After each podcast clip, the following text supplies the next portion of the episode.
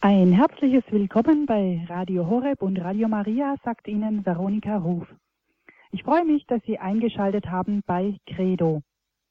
Heute kommen wir zum vierten Teil unserer Sendereihe Geliebte Kirche mit Pfarrer Winfried Abel aus Fulda. Sein Thema heute Kirche mitten in der Welt. Freude und Hoffnung, Trauer und Angst der Menschen von heute besonders der Armen und Bedrängten aller Art, sind auch Freude und Hoffnung, Trauer und Angst der Jünger Christi. Und es gibt nichts wahrhaft Menschliches, das nicht in ihren Herzen seinen Widerhall fände. Mit diesen berühmt gewordenen Sätzen beginnt die pastorale Konstitution über die Kirche in der Welt von heute, Gaudium et Spes des Zweiten Vatikanischen Konzils. Das, was die Christen bewegt, bewegt auch alle Menschen. Sie leben nicht in einer kirchlichen Sonderwelt, sondern sie leben mitten in der Welt. Durch dieses so wichtige Dokument hat die Kirche seit dem Vatikanum ihr Verhältnis zur Welt neu bestimmt. Kirche schottet sich nicht ab von den Menschen und ihren Nöten, ihren Anliegen und Sorgen, sondern sie begibt sich mitten in sie hinein. Was es also heißt, Kirche mitten in der Welt zu sein, aber auch die Gefahren zu sehen, wenn sie sich zu sehr mit der Welt einlässt. Darüber sprechen wir heute mit Pfarrer Winfried Abel, den ich jetzt herzlich begrüßen darf. Guten Abend, Pfarrer Abel. Guten Abend, Frau Ruf. Pfarrer Abel, Sie sind Pfarrei der Fulda, der Pfarrei Fulda Neuenberg und unermüdlich tätig in der Neuevangelisierung unseres Landes durch Ihre Vorträge. Und so freuen wir uns, dass Sie heute Abend wieder bei uns sind. Liebe Hörerinnen und Hörer, wie immer gibt es nach dem Vortrag die Gelegenheit, bei uns anzurufen. Sagen Sie uns, wie Sie das Verhältnis von Kirche und Welt sehen oder stellen Sie Pfarrer Abel Ihre Fragen. Die Nummer gebe ich dann Ihnen später bitte bekannt. Jetzt hören wir Ihnen erst einmal zu. Bitte, Pfarrer Abel. Vielen Dank, liebe Frau Ruf. Liebe Hörerinnen und Hörer, ich freue mich heute Abend wieder mit Ihnen zusammen zu sein bei der Betrachtung über die Kirche.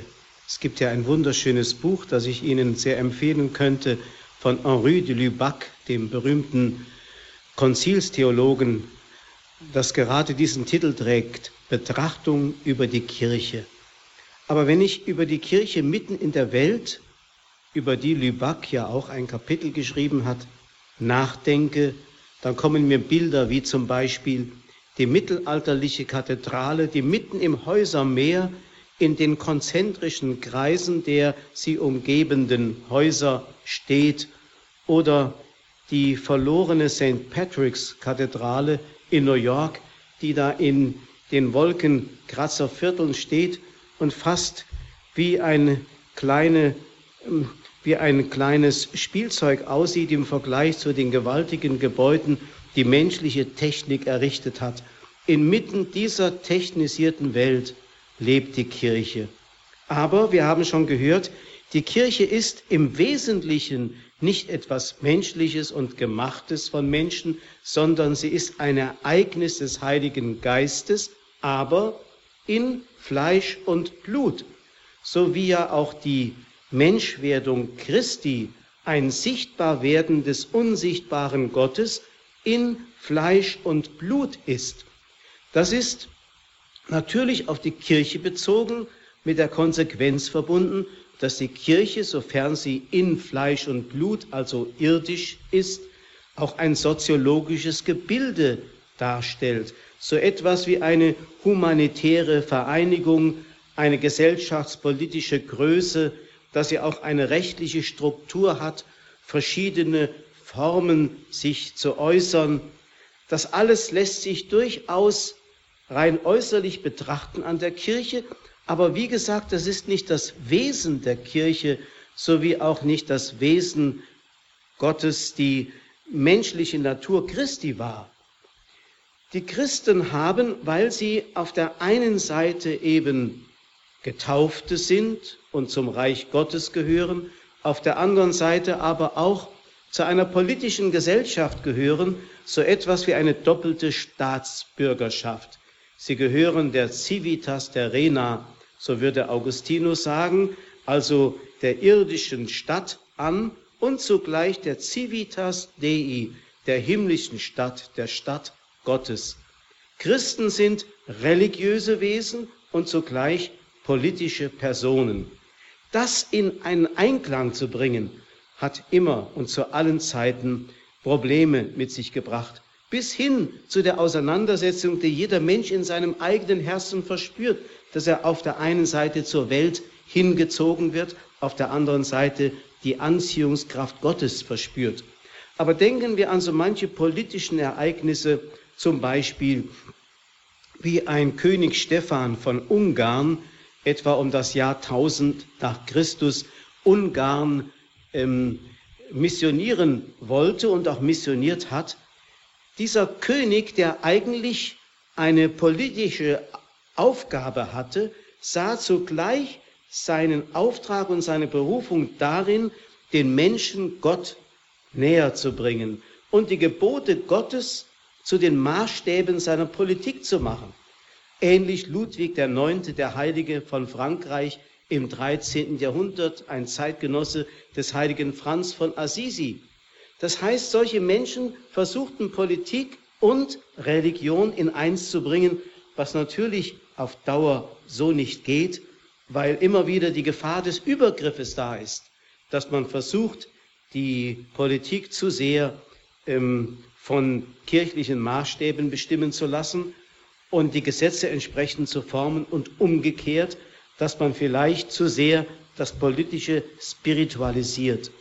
Diese Konflikte haben zu großen Problemen geführt. Zum Beispiel denken wir an die Gestalt des Thomas Becket, des englischen Märtyrers, der im 12. Jahrhundert lebte und in einen großen Streit geriet mit Heinrich II., mit dem er ursprünglich befreundet war und der nun meinte, mit Hilfe dieses Bischofs, den er selbst ernannt hatte, seine Politik in die Kirche hineintragen zu können, wobei sich Thomas Becket den Geboten Gottes mehr verpflichtet sah als den menschlichen Geboten, ähnlich Thomas More, das war vier Jahrhunderte später im 16. Jahrhundert, der in dem ähnlichen Konflikt war, so dass er dem König nicht mehr gehorchen konnte, als der gegen die Gebote Gottes verstieß.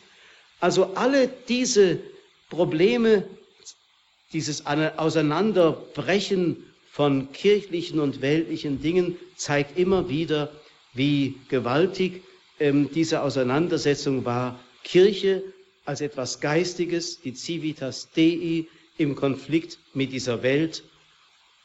Denken Sie auch an den Investiturstreit im hohen Mittelalter, wo zunächst einmal die Grenzen auch wieder abgesteckt werden mussten zwischen kirchlicher Gewalt und politischer Gewalt. Diese Dinge sind bis heute in unserer Gesellschaft virulent, so dass man immer wieder hört, die Kirche solle sich aus der Politik heraushalten oder umgekehrt, die Kirche solle sich einmischen in die politischen Fragen und Probleme. Also Kirche mitten in der Welt, dieses Problem des inkarnierten Christus in Fleisch und Blut von lebendigen Menschen, die auf Christus getauft sind, bietet eine Menge von Konfliktstoffen. Der heilige Franz von Assisi hat die Kirche nicht so sehr als eine äußere Organisation betrachtet, sondern als den lebendigen Christus unter uns in den vielen Gliedern, die seinen Leib ausmachen. Oder die heilige Katharina von Siena, die ja daran beteiligt war, dass der Papst aus der selbstgewählten Isolation in Frankreich wieder zurückkam nach Rom, nannte den Papst Il Dolce Christo, den süßen Christus. Sie hat ihn nicht verurteilt, sie hat ihn nicht etwa als einen Menschen betrachtet, dem sie etwa hätte Vorschriften machen können, aber sie sah in ihm eben Christus, in einer bestimmten Gestalt, in einer Berufung, in einem Auftrag und diesen Auftrag wollte sie ihm erfüllen helfen. Gott hat eben diesen merkwürdigen Weg gewählt, der uns Menschen immer wieder zu schaffen macht. Irdische Kirche, irdische Gestalt und doch das geistige und geistliche Wirken Gottes. Ich hörte neulich, wie einer sagte, ja natürlich, wir brauchen auch die Demokratie in der Kirche und äh, da müssen alle gefragt werden, aber wenn demokratische Prinzipien angewandt werden sollen, dann müssen wir die ganze kirchliche Gemeinschaft befragen, die ja zum größten Teil die himmlische Gemeinschaft der Heiligen ist. Solange die nicht gefragt werden kann und mitbestimmen kann, dürfen wir hier auf der Erde dieser Kirche keine Vorschriften machen. Ich finde, dieses Argument ist gar nicht mal so schlecht und zeigt doch, wie wir Menschen hier auf der Erde uns manchmal als Kirche überschätzen und gar nicht darüber nachdenken, dass die Kirche größer und mehr ist als das, was unser Auge sieht oder was irgendwie soziologisch fassbar ist. Jesus hat in seinen Abschiedsreden ja das berühmte hohe priesterliche Gebet gebetet für die Kirche in der Welt, wenn er dann sagt, ich habe ihnen dein Wort gegeben, die Welt hat sie gehasst, weil sie nicht von der Welt sind, wie auch ich nicht von der Welt bin. Ich bitte nicht, dass du sie aus der Welt nimmst, sondern dass du sie vor dem Bösen bewahrst. Sie sind nicht von der Welt, wie auch ich nicht von der Welt bin. Heilige sie in der Wahrheit. Dein Wort ist Wahrheit. Wie du mich in die Welt gesandt hast, so habe auch ich sie in die Welt gesandt und ich heilige mich für sie, damit auch sie in der Wahrheit geheiligt sind. Jesus sieht also diesen Konflikt voraus.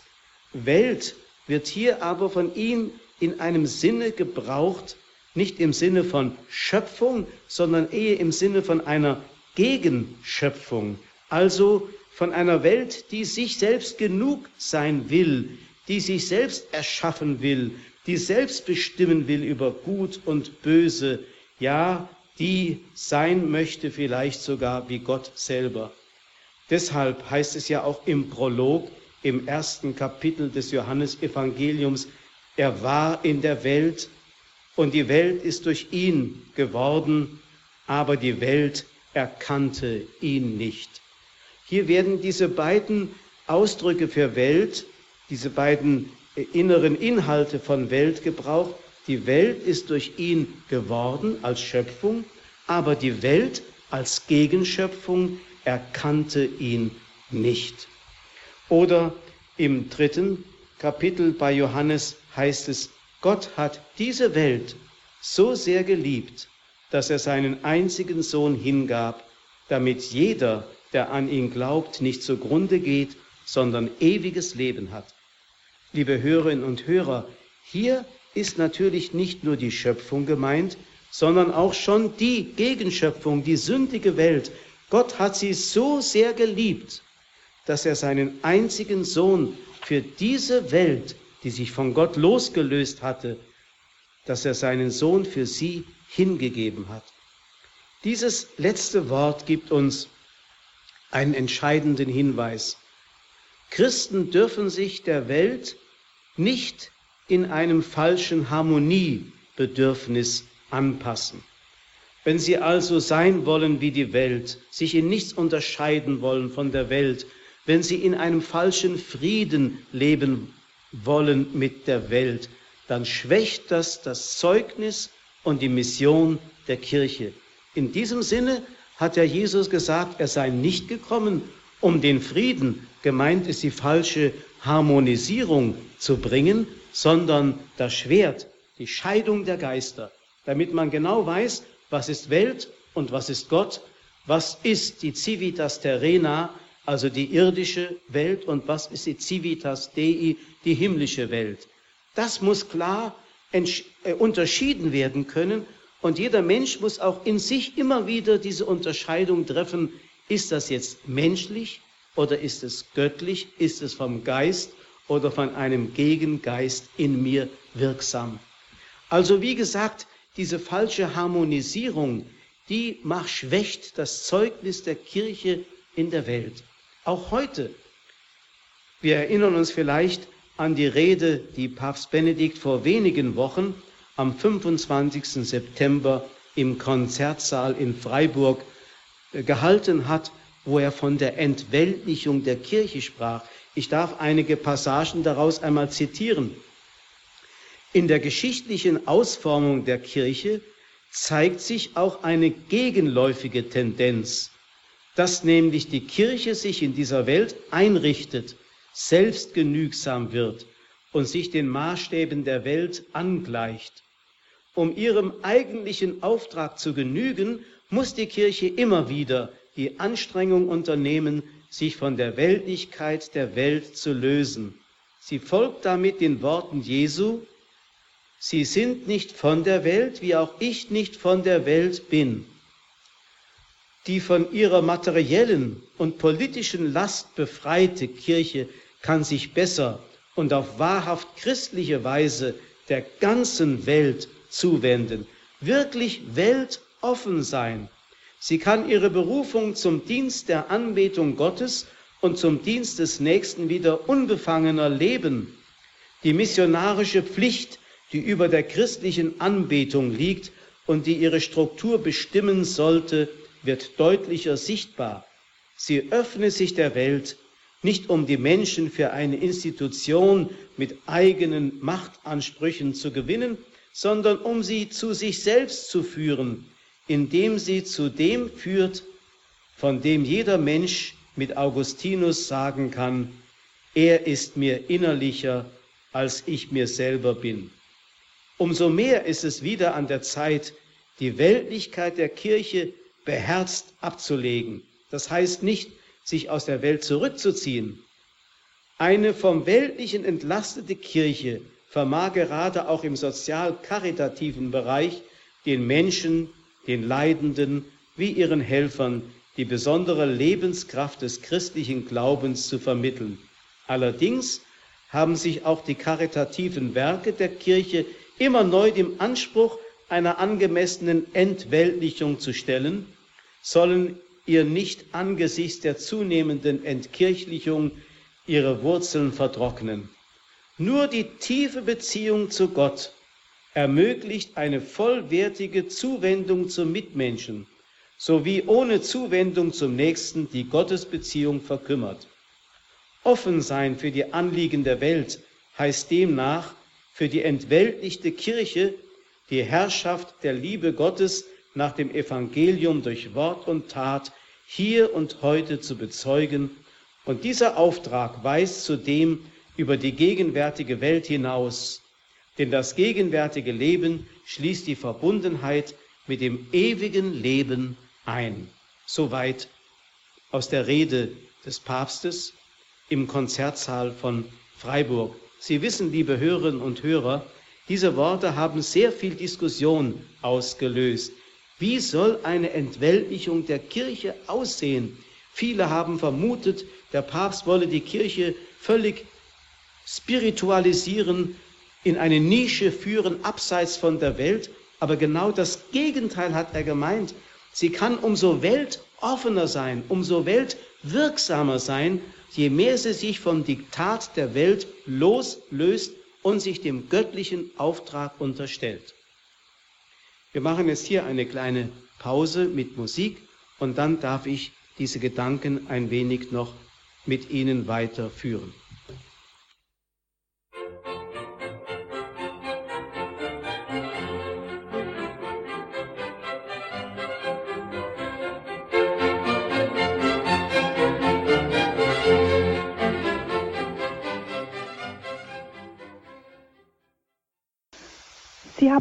Eingeschaltet in der Credo-Sendung bei Radio Horeb und Radio Maria. Geliebte Kirche, so heißt unsere Sendereihe. Heute mit dem vierten Teil Kirche mitten in der Welt. Sie hören Pfarrer Winfried Abel aus Fulda-Neuenberg. Kirche lebt mitten in der technisierten Welt, in der modernen Welt. Sie geht aber darin nicht auf, weil nicht nur Menschen in ihr wirken, sondern Gott selber wie weit sich die Kirche auf die Welt einlassen soll, das ist wirklich ein Gegenstand der Diskussion. Zuletzt hat uns Pfarrer Abel ein Stück aus der Rede des Papstes im Konzertsaal von Freiburg im September 2011 vorgelesen. Und zwar sagt da der Papst, dass die Kirche sich entweltlichen soll, um wahrhaft weltoffen sein zu können. Hören wir nun weiter Pfarrer Abel. Liebe Hörerinnen und Hörer, eine weltoffene Kirche ist nicht eine verweltlichte Kirche. Eine weltgemäße Liebe, die die Kirche haben soll, bedeutet nicht, dass die Kirche diese Welt akzeptiert in ihrer Gottlosigkeit.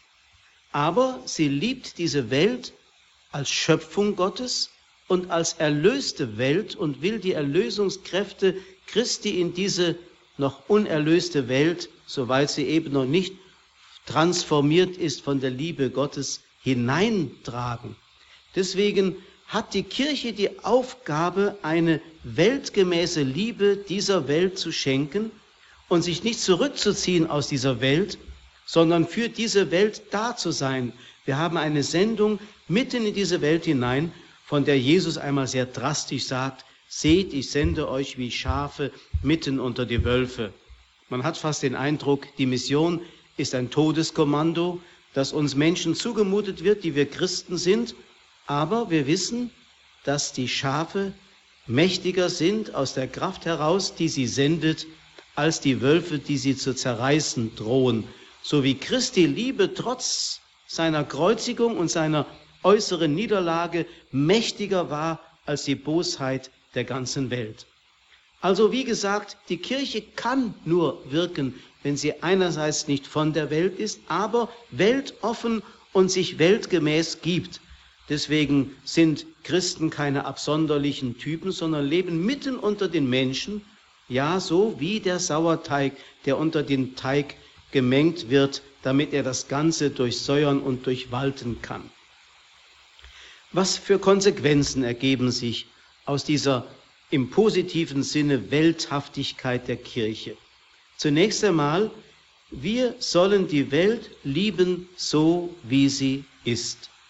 Also auch die Menschen zunächst einmal so lieben, wie sie sind.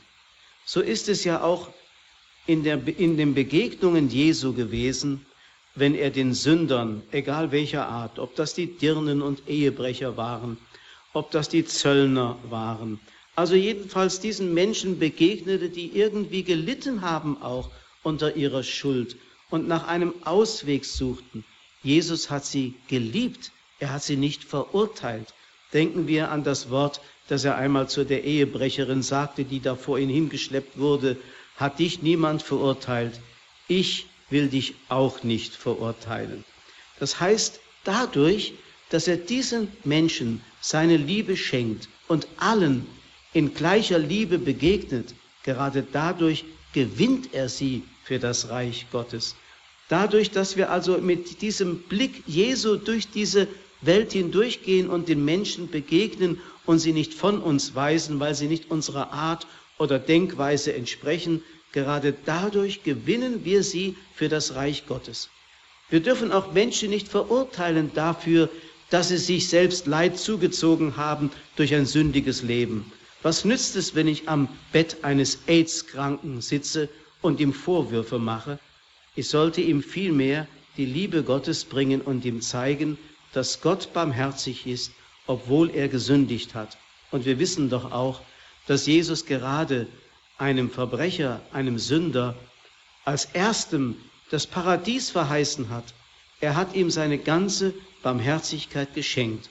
Deshalb ist er in die Welt gekommen, nicht um die Gerechten zu berufen, sondern die Sünder. Und zwar mit einer Liebe, die einfach einladend ist. So soll die Kirche in dieser Welt sein. Die Sünde verurteilen, den Sünder lieben, wie der heilige Augustinus einmal sagte. Ein zweites gibt sich als Konsequenz daraus, wir sollen die Welt studieren, sie kennenlernen. Wir sollen uns nicht von ihr entfernen, denn die Welt hat mit ihrer weltlichen Klugheit auch uns Christen etwas zu sagen. Jesus hat ja einmal gesagt, schaut doch mal die Kinder dieser Welt an. Die sind auf ihre Weise klüger als die Kinder des Lichtes. Warum wendet ihr nicht Klugheit an, um das Reich Gottes zu erlangen, wo die anderen so viel Klugheit anwenden, um Reichtümer und materielle Güter zu erlangen? Was tun die Menschen nicht alles? Welche Findigkeit weisen sie nicht auf, um sich ein bisschen Wohlstand zu erschachern? Warum tut ihr dasselbe nicht auf eure Weise um des Himmelreiches willen? Also, wir müssen die Welt studieren, ihre Erscheinungsformen, ihre Entwicklung, ihre Technik, die Kultur, die Wissenschaft, die Politik. Denken wir daran, wie der heilige Paulus gerade dadurch bei seiner berühmten Rede auf dem Areopag den Griechen auch Respekt einflößte, als er ihnen deutlich machte, dass er durchaus vertraut war mit ihren weltlichen Dingen, mit ihren Dichtern, mit ihrer Kultur, mit ihrer ganzen Lebensform, auch mit ihrer Götter- und Götzenverehrung, das alles kannte er, weil er studiert hatte und deshalb konnte er diesen Menschen auch Antwort auf ihre Fragen geben. Ja, wir sollen ja auch die Dinge, die diese Welt produziert, in einem positiven Sinne für das Reich Gottes anwenden.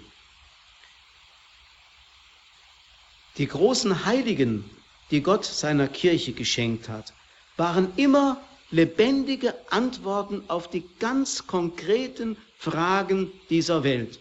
Sie haben die Welt studiert. Der heilige Franziskus zu seiner Zeit, der heilige Vinzenz von Paul wiederum zu seiner Zeit, der heilige Maximilian Kolbe in der Zeit des Nationalsozialismus. Diese Leute haben genau studiert, was die Menschen damals bewegt und haben in ihrer Person eine Antwort darauf gegeben oder durch ihre Wirksamkeit genau die Verkündigung den Menschen geschenkt, die diese Welt brauchte. Deswegen müssen wir diese Welt kennenlernen. Das Dritte an Konsequenz für eine im positiven Sinne welthafte Kirche ist, dass wir die Dinge der Welt nicht einfach pauschal ablehnen. Wie der heilige Paulus im Thessalonicher Brief sagt, prüfet alles, das Gute behaltet, das gilt also auch für die Technik und für die Wissenschaft. Alle Erfindungen der Menschen haben sicherlich auch eine gute Seite, sofern sie nicht direkt gegen den Menschen gerichtet sind. Das bedeutet, die Mittel der Welt sollen wir in einem geistlichen Sinne auch anzuwenden versuchen. Der Papst muss heute nicht unbedingt auf einem Esel reiten, wie vielleicht der heilige Petrus zu seiner Zeit, um authentisch zu sein. Denken wir wieder an Pater Maximilian Kolbe, den ich vorhin erwähnte, der damals ein Apostolat entwickelte, ein Presseapostolat und sich der modernsten Rotationsmaschinen und eines ungeheuren technischen Aufwandes bediente, um die Botschaft des Reiches Gottes unter die Menschen zu bringen. Er hat gesagt, wir müssen die modernsten Mittel der Kommunikation benutzen, um mit der Welt gewissermaßen Schritt halten zu können oder, wenn es geht, ihr sogar voraus zu sein. Und deswegen können wir gar nicht genügend tun. Nun ja, wem sage ich das jetzt? Sie sind alle Hörer und Hörerinnen von Radio Horeb. Wir bedienen uns ja auch, Gott sei Dank, dieser Mittel der Kommunikation, um die Botschaft unter die Menschen zu bringen. Stellen Sie sich vor, wir würden ablehnen, Radio und Fernsehen zu benutzen und auch diese Sender äh, würden wir gar nicht installieren.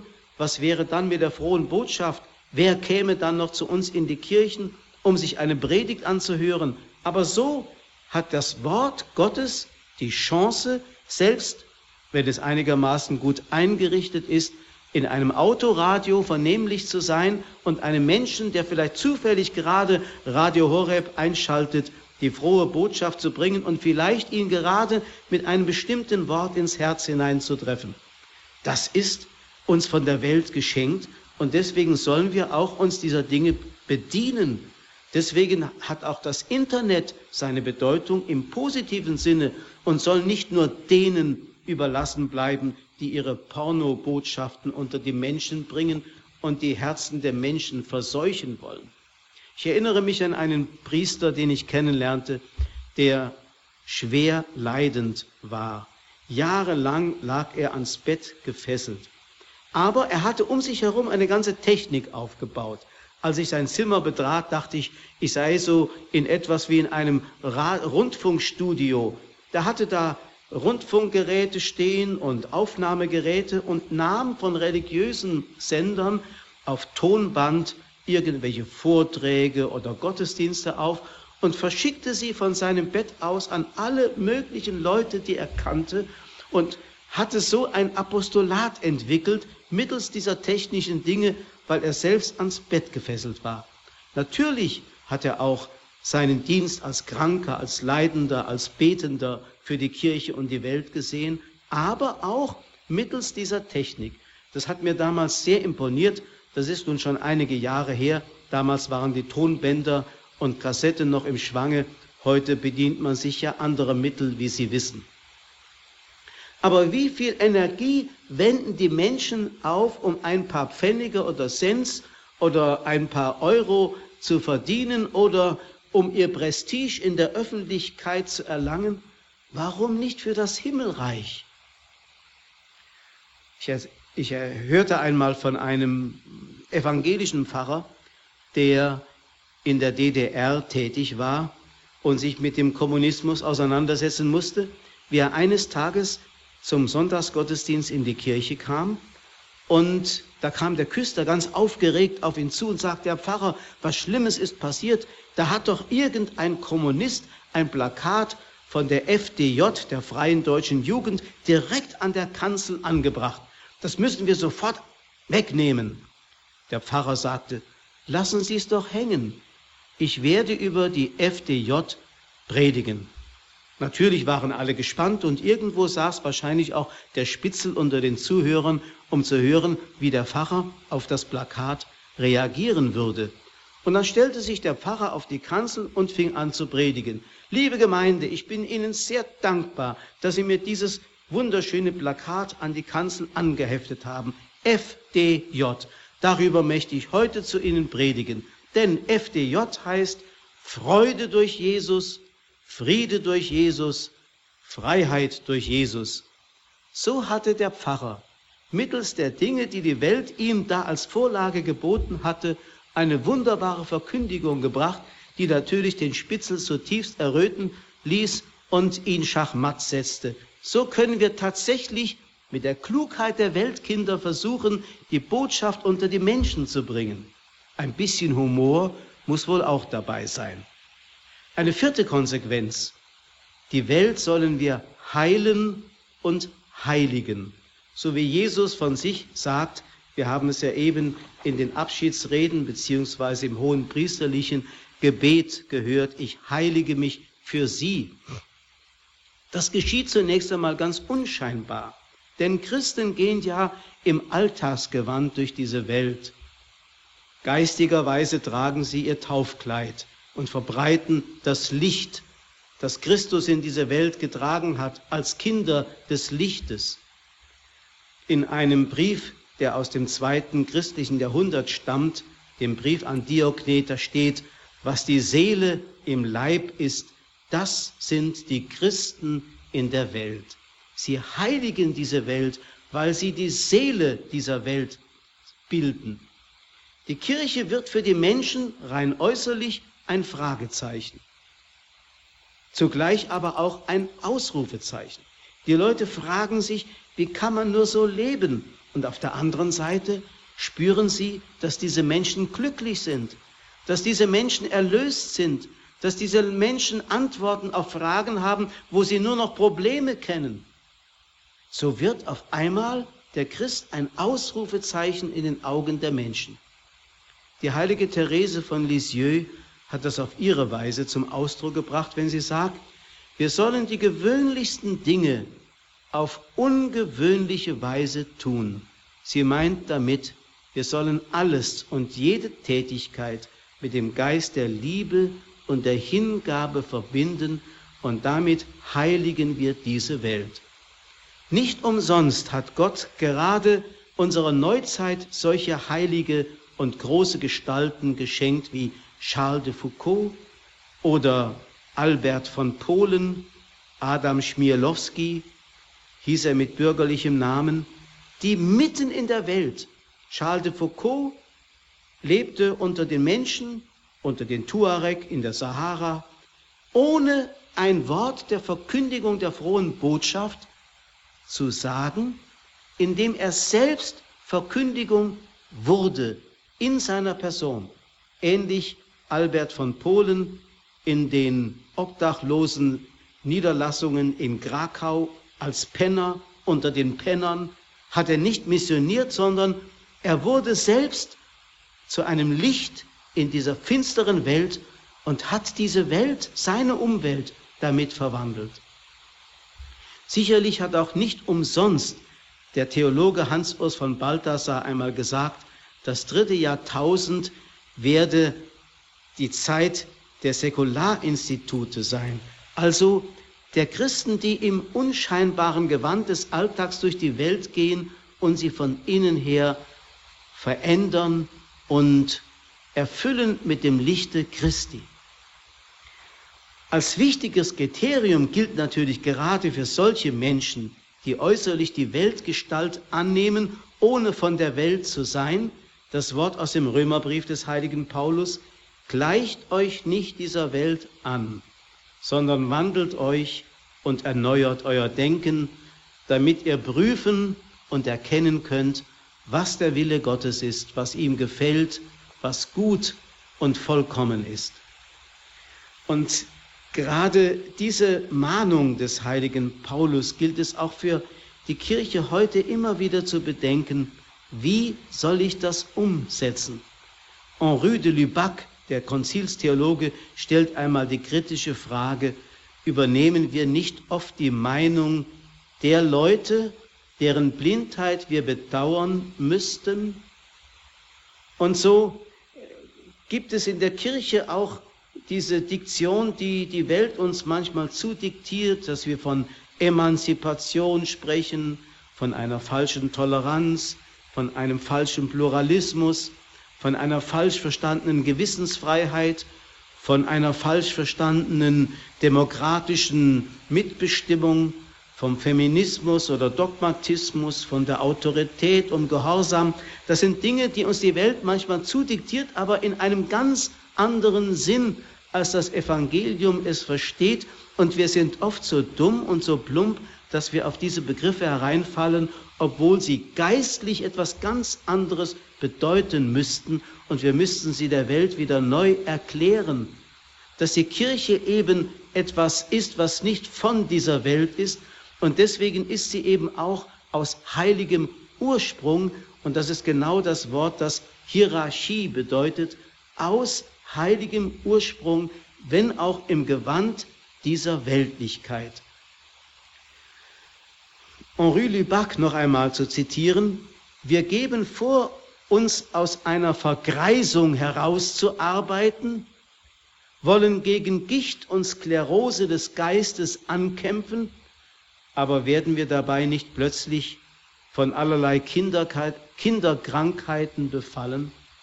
Das heißt, die Kirche möchte modern sein und auf der anderen Seite, wenn sie diese Welt reformieren will, ist sie oft in der Gefahr, selbst den Kinderkrankheiten dieser Welt zum Opfer zu fallen. Hier braucht es wirklich das, was der Papst vor dem Parlament in Berlin eingefordert hat, das hörende Herz, dass wir vernehmen, was Gott für diese Welt bereitet hat und worin unsere Sendung liegt, eben uns nicht dieser Welt anzupassen, aber weltoffen zu sein. Jesus hat einmal gesagt, wenn ich von der Erde erhöht sein werde, werde ich alles an mich ziehen.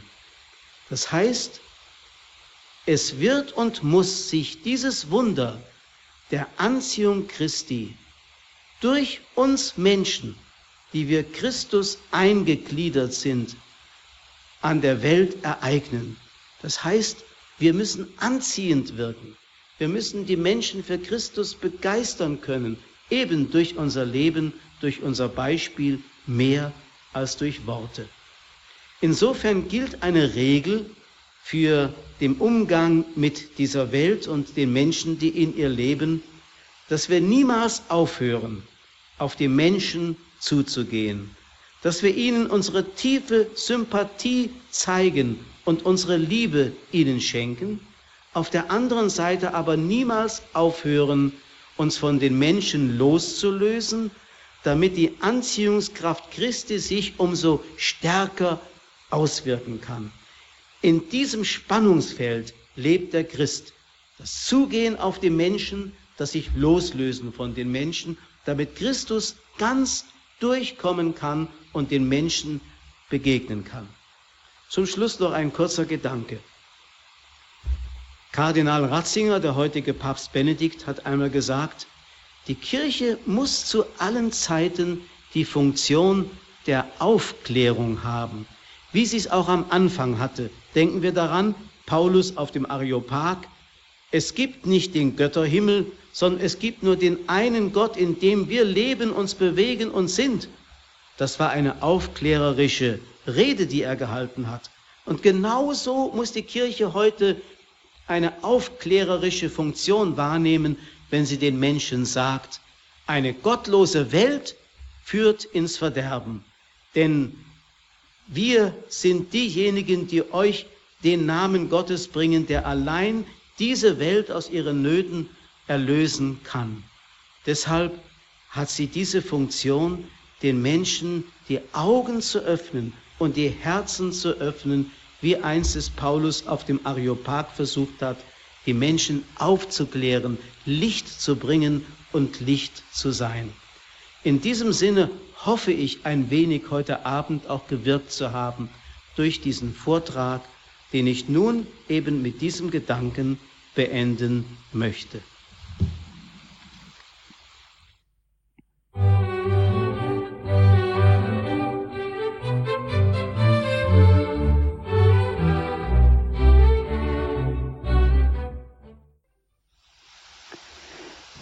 Radio Horeb und Radio Maria in der Credo-Sendung. Wir haben heute das Thema Kirche mitten in der Welt. Es ist der vierte Teil unserer Sendereihe Geliebte Kirche. Darüber hat zu uns gesprochen Pfarrer Winfried Abel aus Fulda. Pfarrer Abel, bis Sie Ihre ersten Hörer anrufen, möchte ich gleich mal ein paar Fragen stellen und zwar nochmal eingehen auf diese Anpassung an die Welt. Sie sagten, Christen dürfen sich der Welt nicht in einem falschen Harmoniebedürfnis anpassen. Und ähm, wo sind denn konkret oder wo sehen Sie selber solche Anpassungen? Was sind denn Beispiele für Sie, die, die Sie ähm, besonders stören oder störend finden oder die Sie Ihnen ins Auge stechen? Eine falsche Anpassung würde ich zum Beispiel sehen, wo wir Priester uns an äh, weltliche Lebensgewohnheiten anpassen würden. Zum Beispiel, dass wir den Lebensstandard übertreiben, dass wir in einer Weltlichkeit uns äh, verhalten, dass es eher Anstoß erregt, als dass es den Menschen eine Hilfe zum Glauben ist. Wenn wir, wie soll ich sagen, mit den Menschen am Biertisch sitzen, um zu zeigen, dass wir eben auch Menschen sind und im Grunde ihnen nicht einen besseren Weg weisen aus dem Konsum heraus.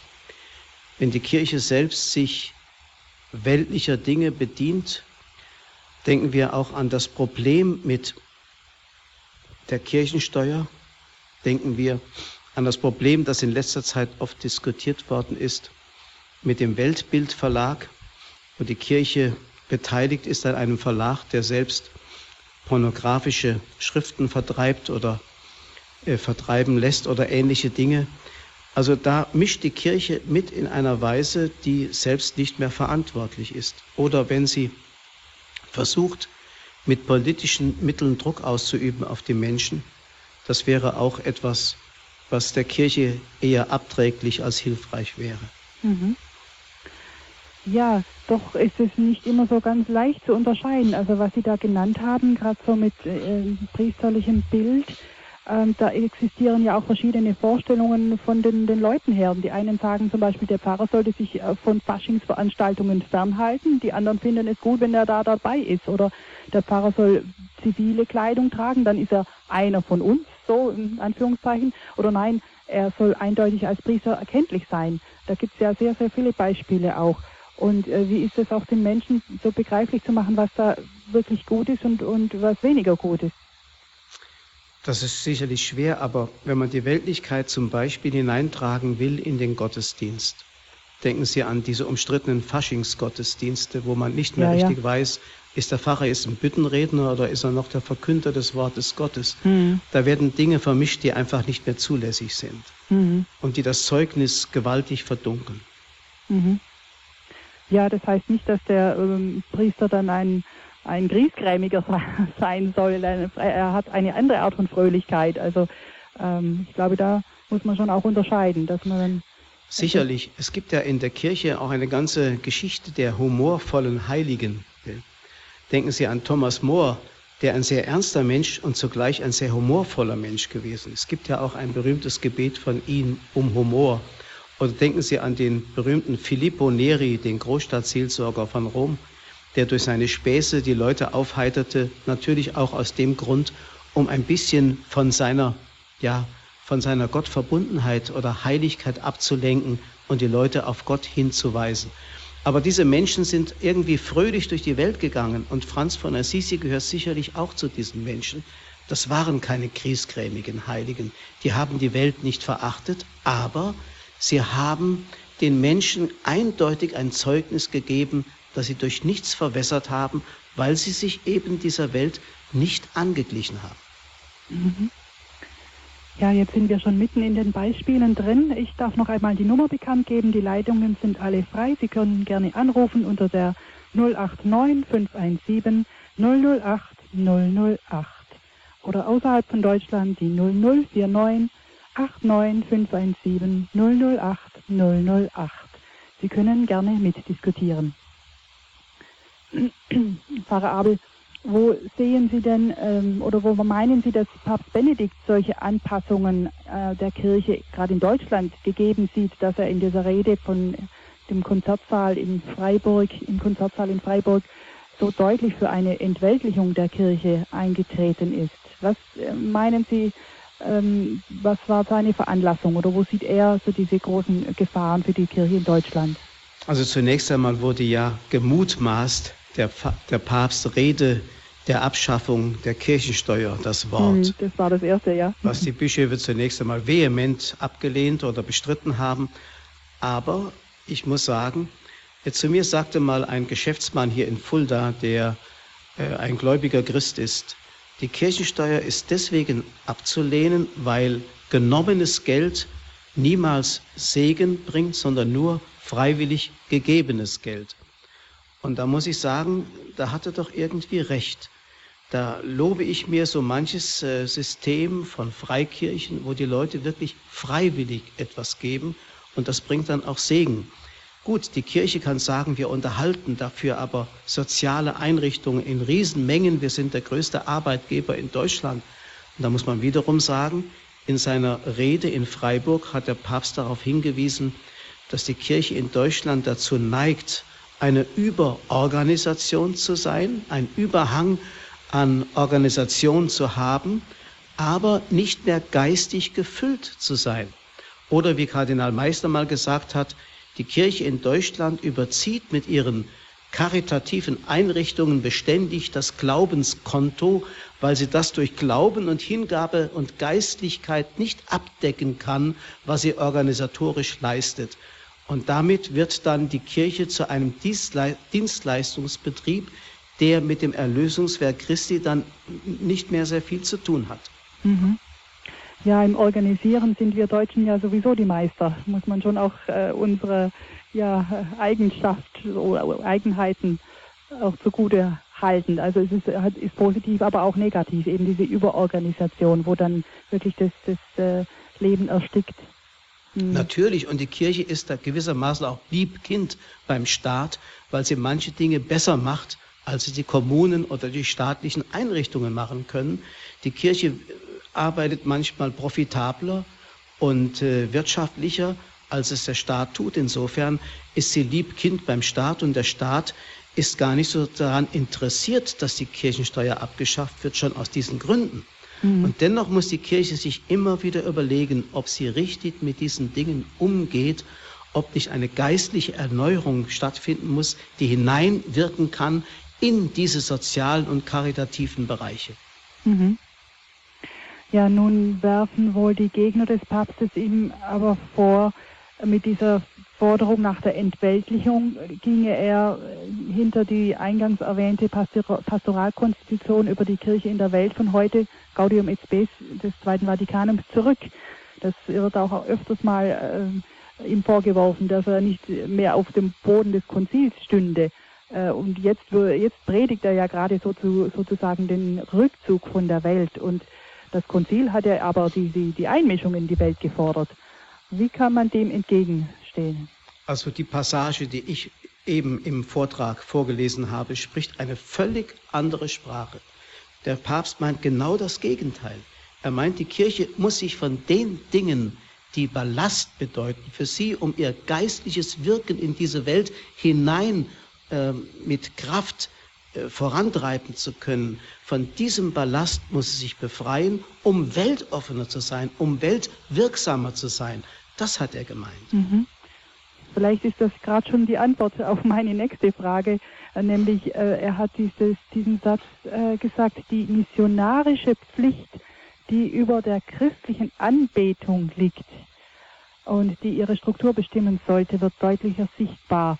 Also äh, das ist mir gerade so aufgefallen, missionarische Pflicht und das verknüpft mit Anbetung. Anbetung verbinden wir ja einfach mit Rückzug und mit äh, äh, ja, in sich gekehrt sein und nicht nach außen gehen. Wie gehört das zusammen? Ich würde so sagen, die Anbetung bedeutet nichts anderes, als dass ich Gott in allem die Priorität einräume. Er ist an erster Stelle, ihm gilt unsere ganze Kraft und Zuwendung und von daher ist die Zuwendung zur Welt erst möglich, auch von der Kraftquelle her, die diese Anbetung letztlich in mir äh, be bewirkt. Insofern also ist es nicht Rückzug, auch wenn es manchmal so aussieht, sondern wirklich eine neue Form von Zuwendung zu dieser Welt, die eben gerade durch die Anbetung ermöglicht wird. Denken Sie mal an die Mutter Teresa, die jeden Morgen begonnen hat mit einer mindestens einstündigen Anbetung des äh, in der Eucharistie gegenwärtigen Christus und gesagt hat, wenn ich ihn morgens nicht betrachten würde, in der Anbetung, im Sakrament der Eucharistie, würde ich ihn nicht erkennen können in den Leibern der Menschen, die da an der Straße liegen, die meiner Hilfe und meiner Zuwendung bedürftig sind. Mhm. Ist die Anbetung auch gerade ein Mittel, wenn man das so sagen darf, um dieses hörende Herz zu bekommen, das ja Papst Benedikt auch gefordert hat, um so unterscheiden zu können, auch wo äh, wie weit kann ich mich mit der Welt einlassen, wie weit soll ich ähm, gehen, wie weit äh, kann ich den Leuten entgegengehen. Paulus sagt ja auch, allen bin ich alles geworden. Ja. Aber äh, wie, äh, ja, wie weit geht das? Man könnte das vielleicht so sagen, wie es von den Engeln gesagt wird. Die Engel schauen beständig das Angesicht Gottes und zugleich sind sie der Welt zugewandt, um die Nöte der Menschen zu sehen und vor Gott zu tragen. So ungefähr ist das also auch ähm, mit der Anbetung. Ich gehe zu Gott, um zu den Menschen zu gehen. Ich bin gleichzeitig bei Gott und den Menschen und kann nur bei den Menschen sein, weil ich bei Gott bin. Also diese nach beiden Seiten ausgerichtete Haltung des Menschen, die uns gewissermaßen diese Priesterlichkeit verleihen, dass wir auf der einen Seite von Gott her zu den Menschen gehen können, auf der anderen Seite die Menschen repräsentieren können vor Gott. Mhm. Wir haben noch ein paar Minuten. Sie dürfen gerne anrufen. Ich sage noch einmal die Nummer 089 517 008 008. Pfarrer Abel, ich möchte gerne nochmal auf diese doppelte Staatsbürgerschaft zurückkommen, die Sie am Anfang erwähnt haben Ihres Vortrags. Einerseits sind wir Bürger des Reiches Gottes und andererseits Staatsbürger einer bestimmten Nation hier in, in dieser Welt. Kann ich da nicht auch gerade in einen Konflikt geraten? Also wenn etwa bestimmte Gesetze eingefordert werden, die ich als Christ aber so vielleicht nicht unterschreiben kann? Das wird öfters passieren. Denken wir doch so an das Problem, das äh, früher war mit der Wehrdienstverweigerung. dass da manche es nicht mit ihrem Gewissen vereinbaren konnten, den Wehrdienst zu üben. Mhm. Oder denken Sie an diesen Konflikt, den die Bischöfe ausgefochten haben, mit großen Schmerzen, bis der Papst selbst eingreifen musste, um die Vergabe des Scheines bei der Beratung in Schwangerschaftskonfliktsdingen, mhm. Wo ähm, die Kirche wirklich mit der Welt in Konflikt geriet und sich überlegen musste, äh, sollen wir da mitmachen oder sollen wir uns da zurückziehen? Das war eine ganz schwierige Frage, die nicht einfach zu lösen war. Also wir wissen ja, dass der Bischof von Fulda damals im Alleingang sich aus dem System herausgelöst hat, was dann sehr viel Aufregen, Aufregung und Aufsehen äh, bewirkt hat auf der anderen Seite. Aber dann hat er doch Recht behalten, weil einfach die Kirche manchmal kontrapunktisch handeln muss, um die Menschen nachdenklich zu machen. Ansonsten heißt es halt, auch wenn die Kirche immer wieder beteuert, wir vertreten die Sache Gottes und seine Gebote, hat, erweckt sie manchmal den Anschein, als wenn sie sich mit der Welt konform machen würde. Und das darf auf keinen Fall passieren. Mhm, mh. Jetzt möchte ich noch einen letzten Themenkreis ansprechen, den Sie ganz zu Beginn Ihres Vortrags, äh, mit dem Sie eingestiegen sind, nämlich so diese, diese Fassbarkeit äh, der die Organisation von Kirche. Also Kirche ist eine sichtbare Größe hier in der Welt.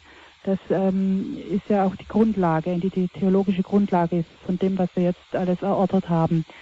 Ähm, können wir das nochmal vielleicht abgrenzen oder, oder ähm, ja, die Unterschiede auch zu den protestantischen Vorstellungen von Kirche mal aufgreifen? Was glauben denn die Kirchen der Reformation diesbezüglich? Ist da Kirche eine rein geistige Größe oder wie sieht es denn da aus?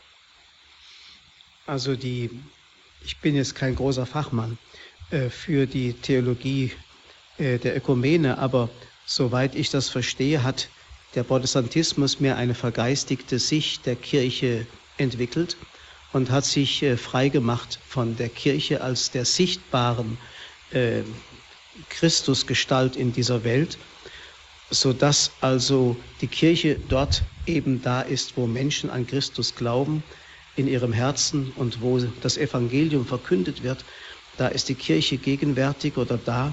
Aber ansonsten hat man sich von der Kirche als äußere Gestalt auch als einer Rechtsgemeinschaft äh, mit gewissen Strukturen losgelöst, weil man eben das abschreckende Beispiel ähm, im ausgehenden Mittelalter von einer verweltlichen Kirche vor Augen hatte, äh, der man keine Gnadenwirkung mehr zutraute. Und deswegen hat man das ganze geistliche Leben in die Innerlichkeit hinein verlegt. Die katholische Kirche hat dabei immer auch ähm, die äußere Gestalt der Kirche, so sehr sie wie der heilige Paulus einmal sagt, in zerbrechlichen Gefäßen unter uns da ist, immer wieder betont und gesagt, das ist das Geheimnis der Inkarnation. Und Jesus hat sich eben solche fehlerhafte Menschen berufen, durch die er dennoch sein Heil wirken will. Er hat es unseren schwachen Händen anvertraut und deswegen dürfen wir selbst dort noch an sein Wirken glauben, wo sündige Priester am Werk sind und äh, nicht das leben, was sie verkünden und was sie in den Sakramenten wirken. Dennoch ist in ihnen die Vollmacht gegenwärtig. Hm. Ich auch, das wäre jetzt Stoff für eine eigene Sendung, glaube ich. Da ja. war jetzt nochmal ein ganz großes Fass aufgemacht. Äh, aber wir sind jetzt ja. schon leider fast am Ende der Sendezeit angelangt. Ich darf mich jetzt ganz herzlich bedanken bei Ihnen, Pfarrer Abel, und freue mich natürlich schon auf die nächste Sendung, die wir wieder mit Ihnen verbringen dürfen. Bitteschön. Zum Nachhören der Sendung können Sie, liebe Hörerinnen und Hörer, sich eine CD bestellen beim CD-Dienst unter der Telefonnummer 08323 9675 120. 08323 9675 120.